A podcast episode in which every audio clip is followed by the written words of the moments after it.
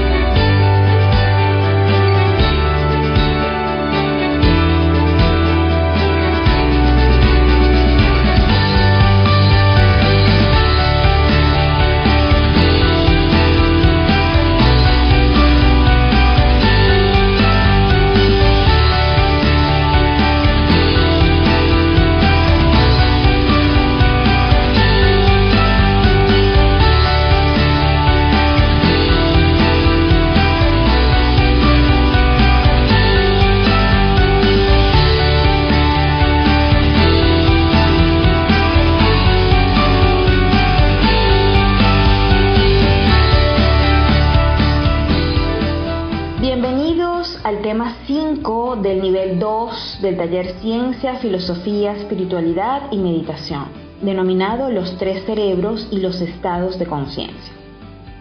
En el tema anterior, la máquina humana, pudimos encontrar no solo la clasificación de los centros que conforman al hombre máquina, sus funcionamientos y ubicaciones, sino además una de las mayores enseñanzas que se ilustra perfectamente en el sexto mandamiento, no fornicar.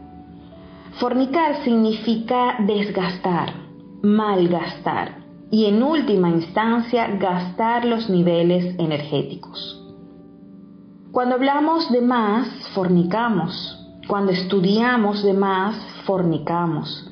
Cuando hacemos deporte de más, fornicamos. Cuando tenemos ira, fornicamos. ¿Por qué?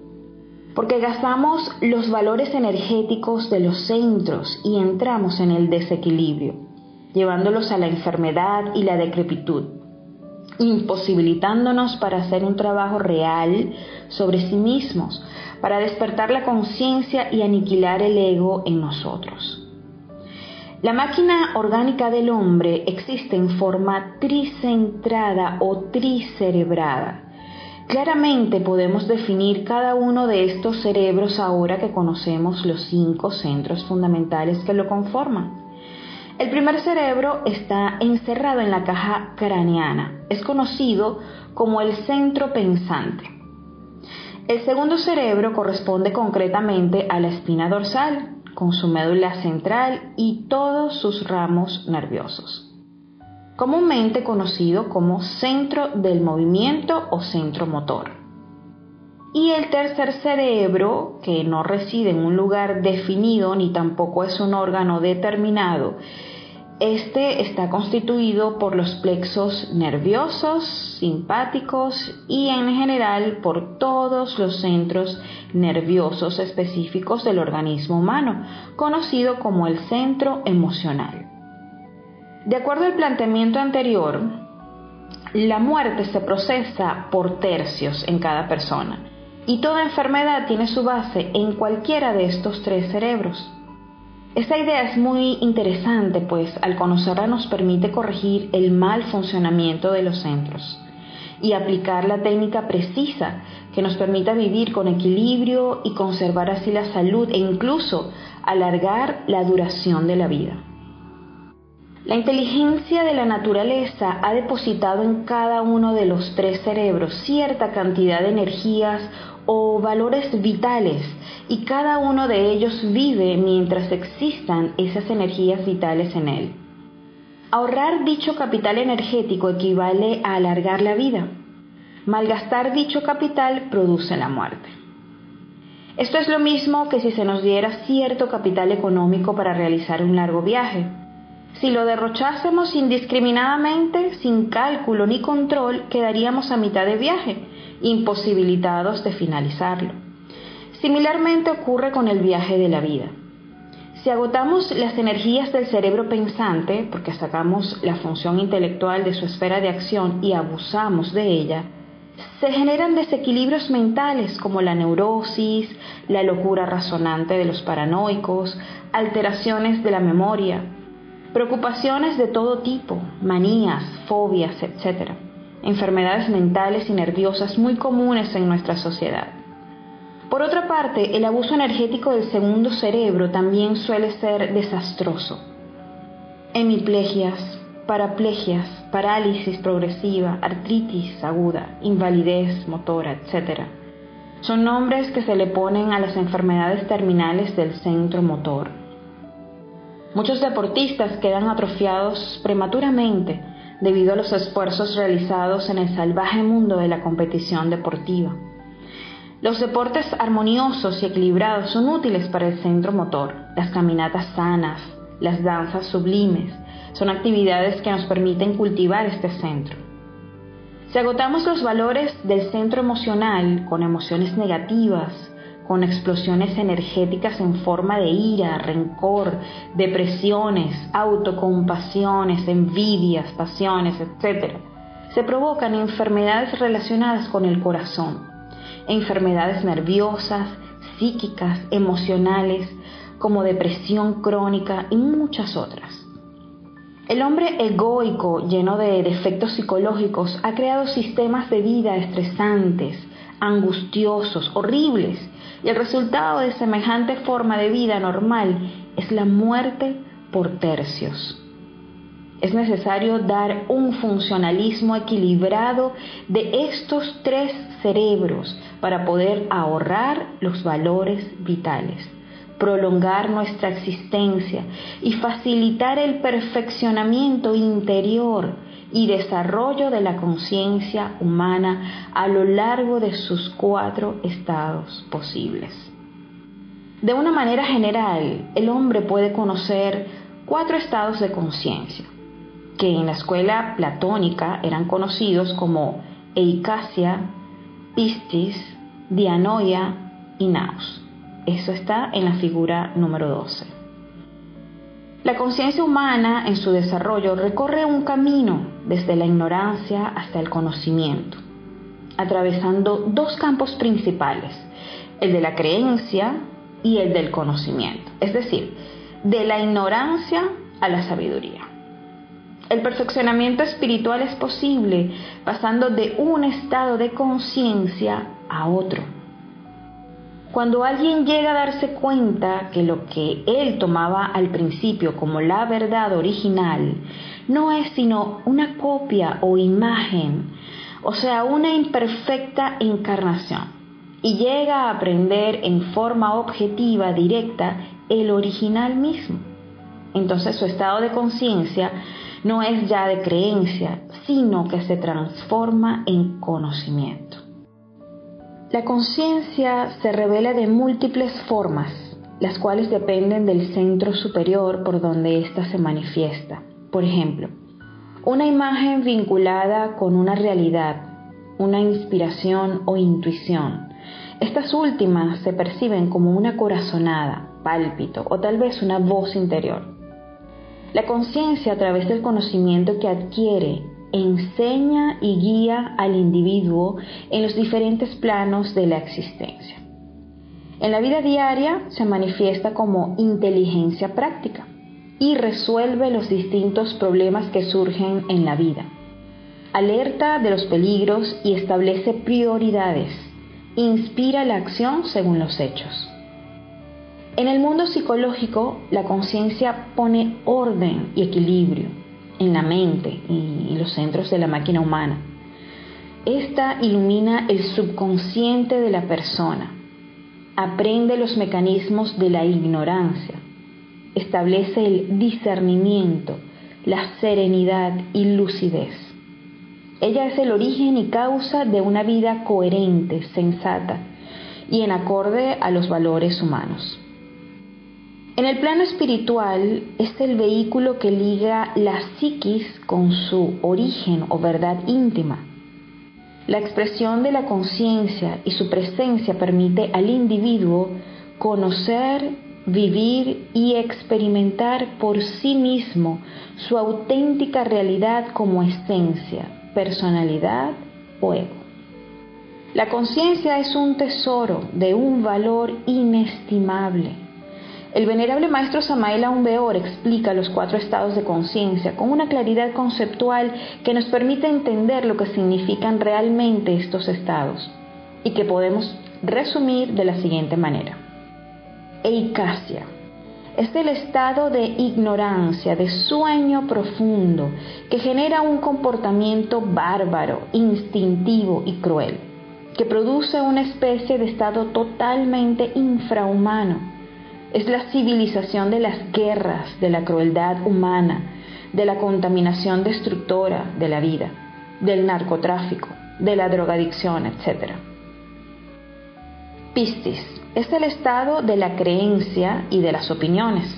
Es el mundo de los prejuicios, de los sectarismos y fanatismos, de las teorías en las cuales no existe ningún género de percepción directa de la verdad.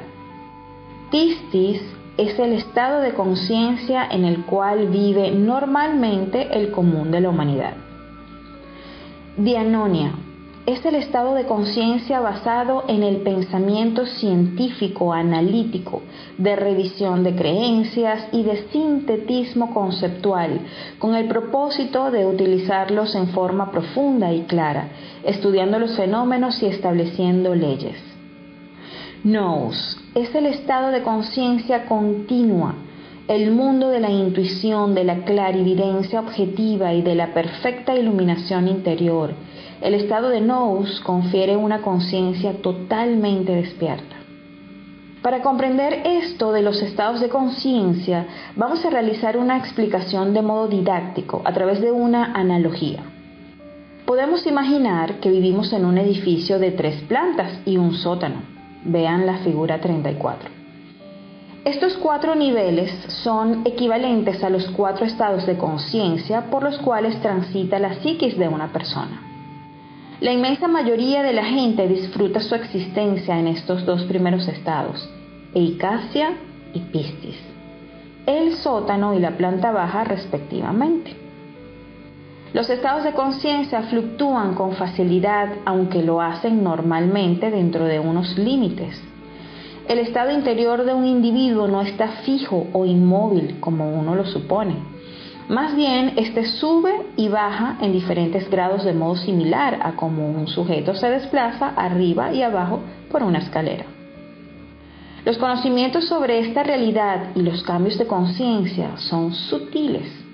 Esto implica por parte de nosotros aprender en profundidad a qué se refiere cada uno de ellos dentro de sí y en nuestra vida.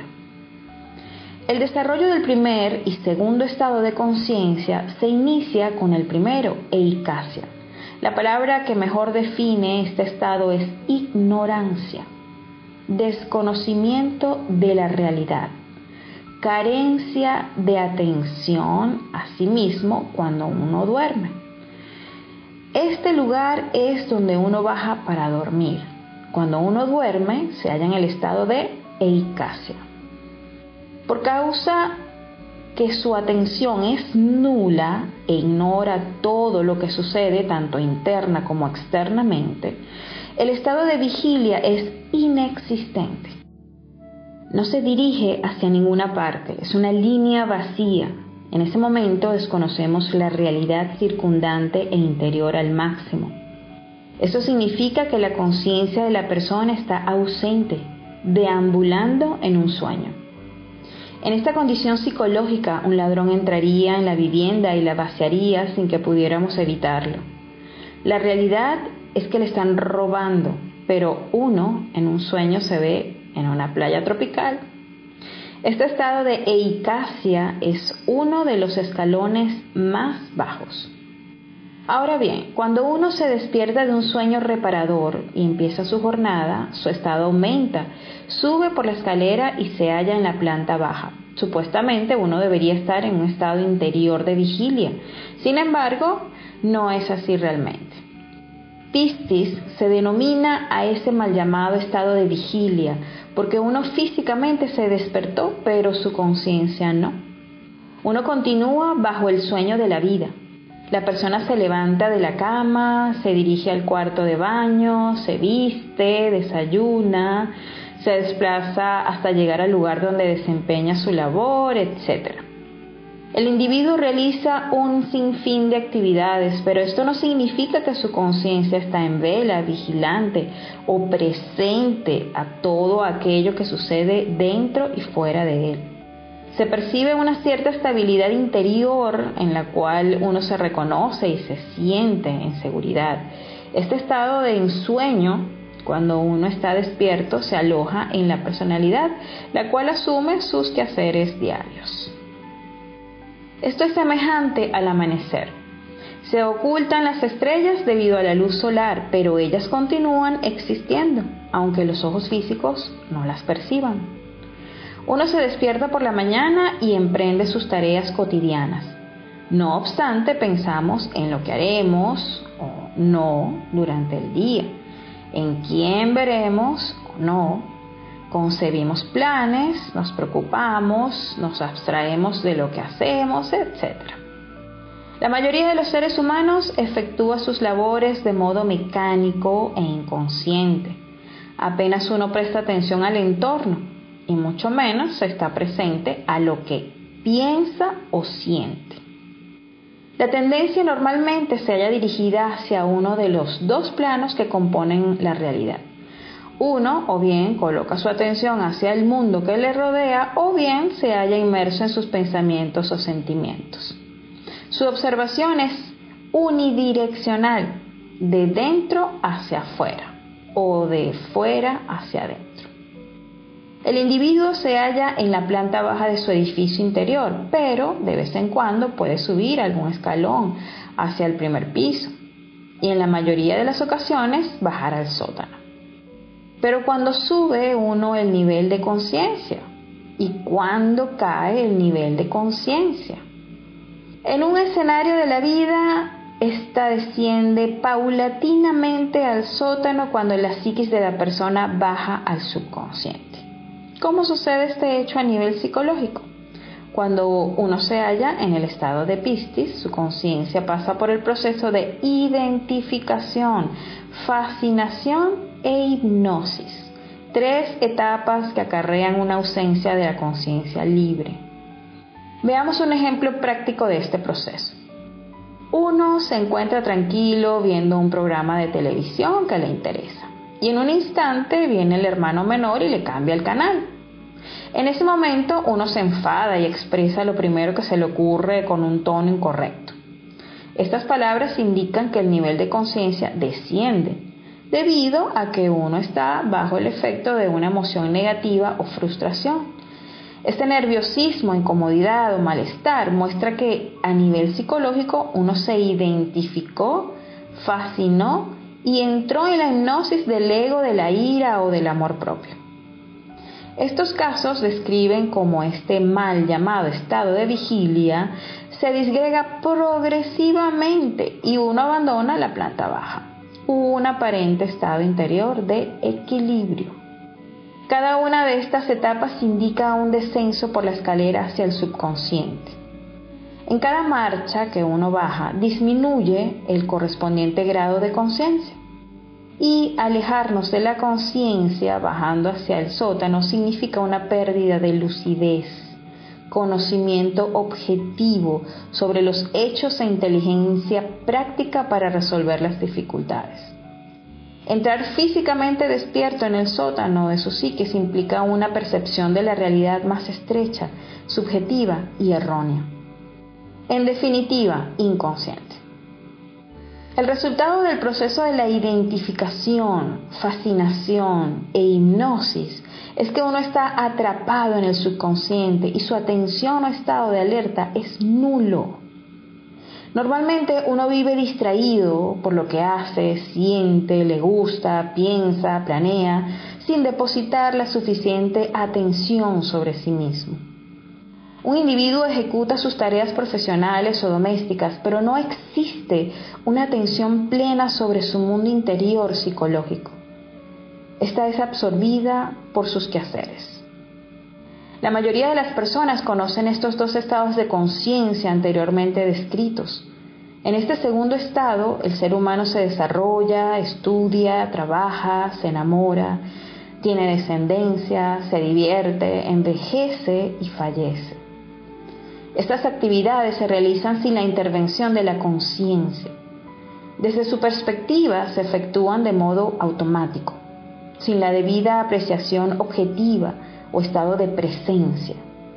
Quien sienta sinceramente la necesidad de subir por los escalones de esta planta baja, pistis, hacia el primer piso, dainoia, debe saber que se precisa de un esfuerzo continuo y renovado cada día para la toma de conciencia sobre la propia vida, iniciar una transformación interior.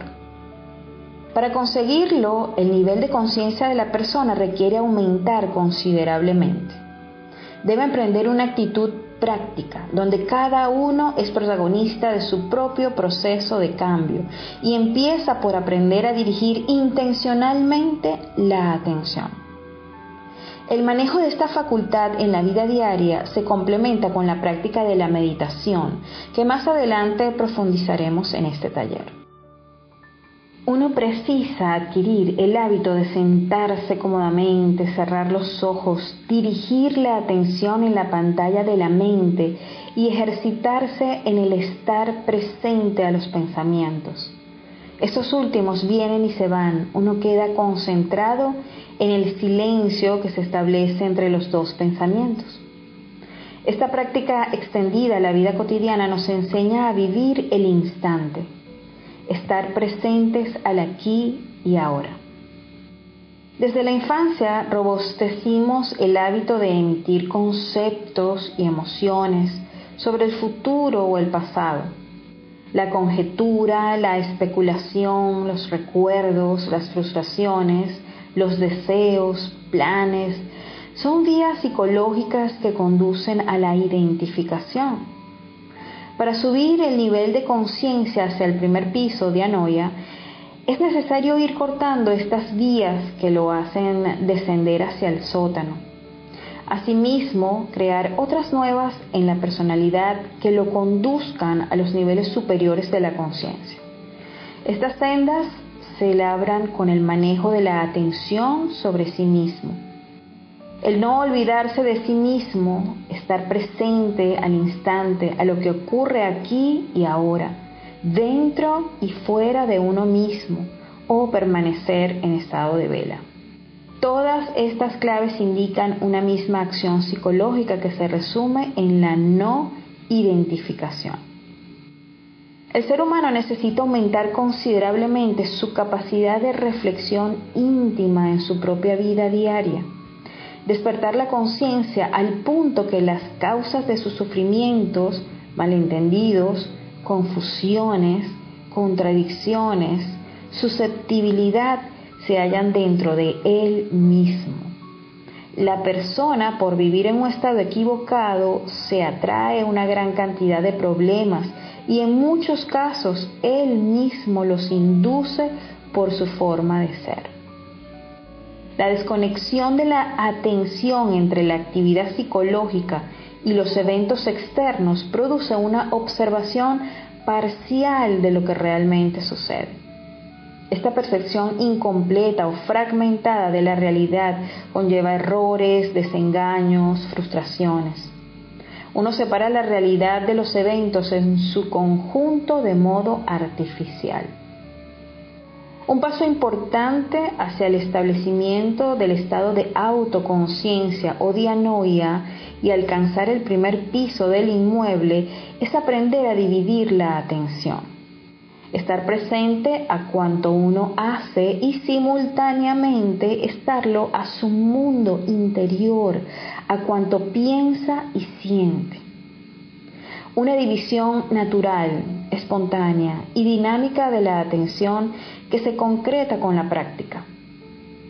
Si uno está atento por donde camina, presta atención al lugar donde se encuentra y previene accidentes.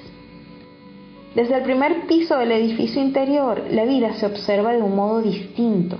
adquiere un sabor psicológico diferente. Este estado interior excluye la identificación. La existencia se hace útil al alma porque se convierte en un bien que disfruta y esto lo hace feliz. Uno percibe la vida como una plataforma de aprendizaje real, objetivo y experimental. Todo esto es posible porque desde el tercer estado la mente de la persona se hace más receptiva, la personalidad más pasiva. La esencia experimenta y la conciencia aprende.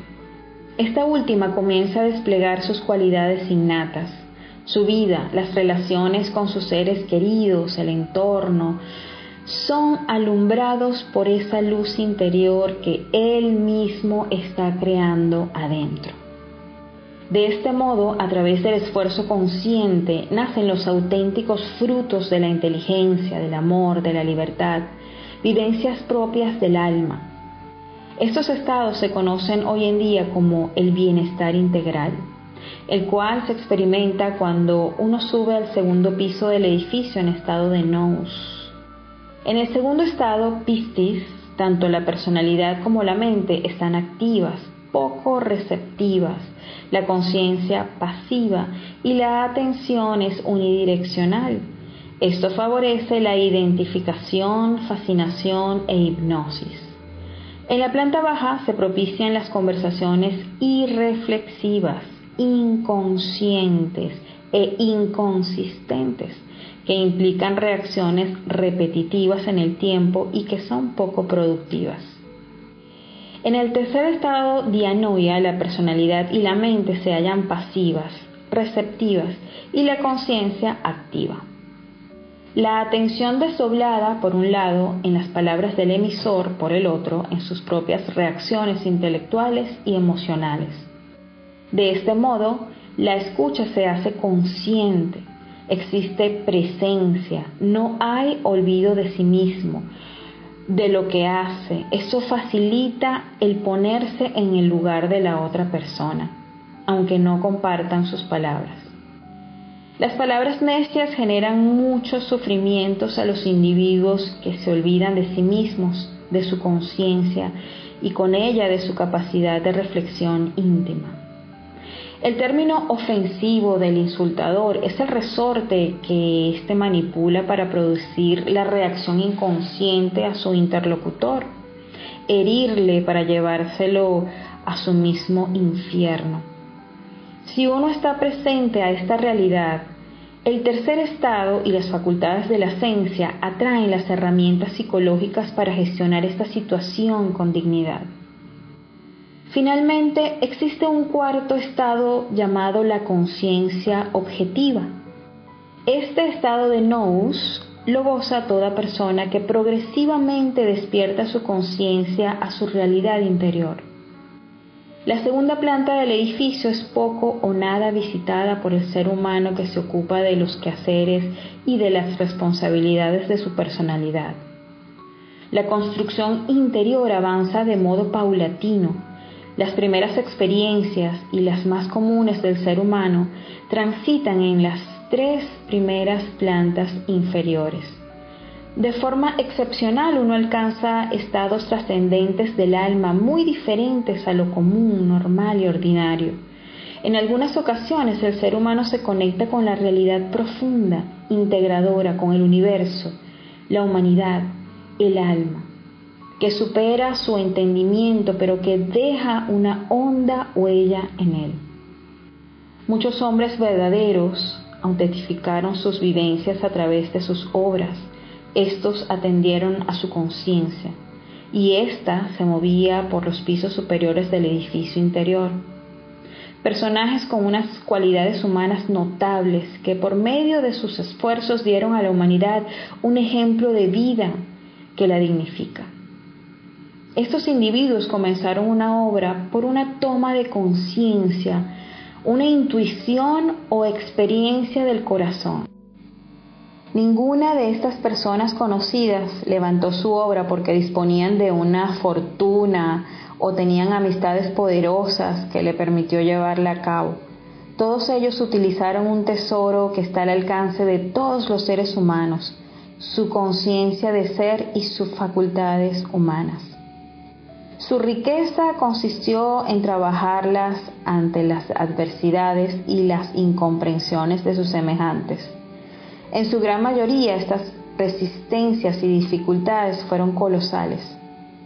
Sin embargo, estos no desmayaron en su empeño, se enfrentaron con dignidad, valor e inteligencia a ellas, desplegaron una acción que fructificó y su repercusión alcanzó nuestra época. Estas obras reflejan cómo cada uno de ellos ascendió por la escalera de los grados de conciencia hasta establecerse en los niveles superiores. Muchos de ellos fueron orientados a través de intuiciones, inspiraciones, la imaginación, los sueños.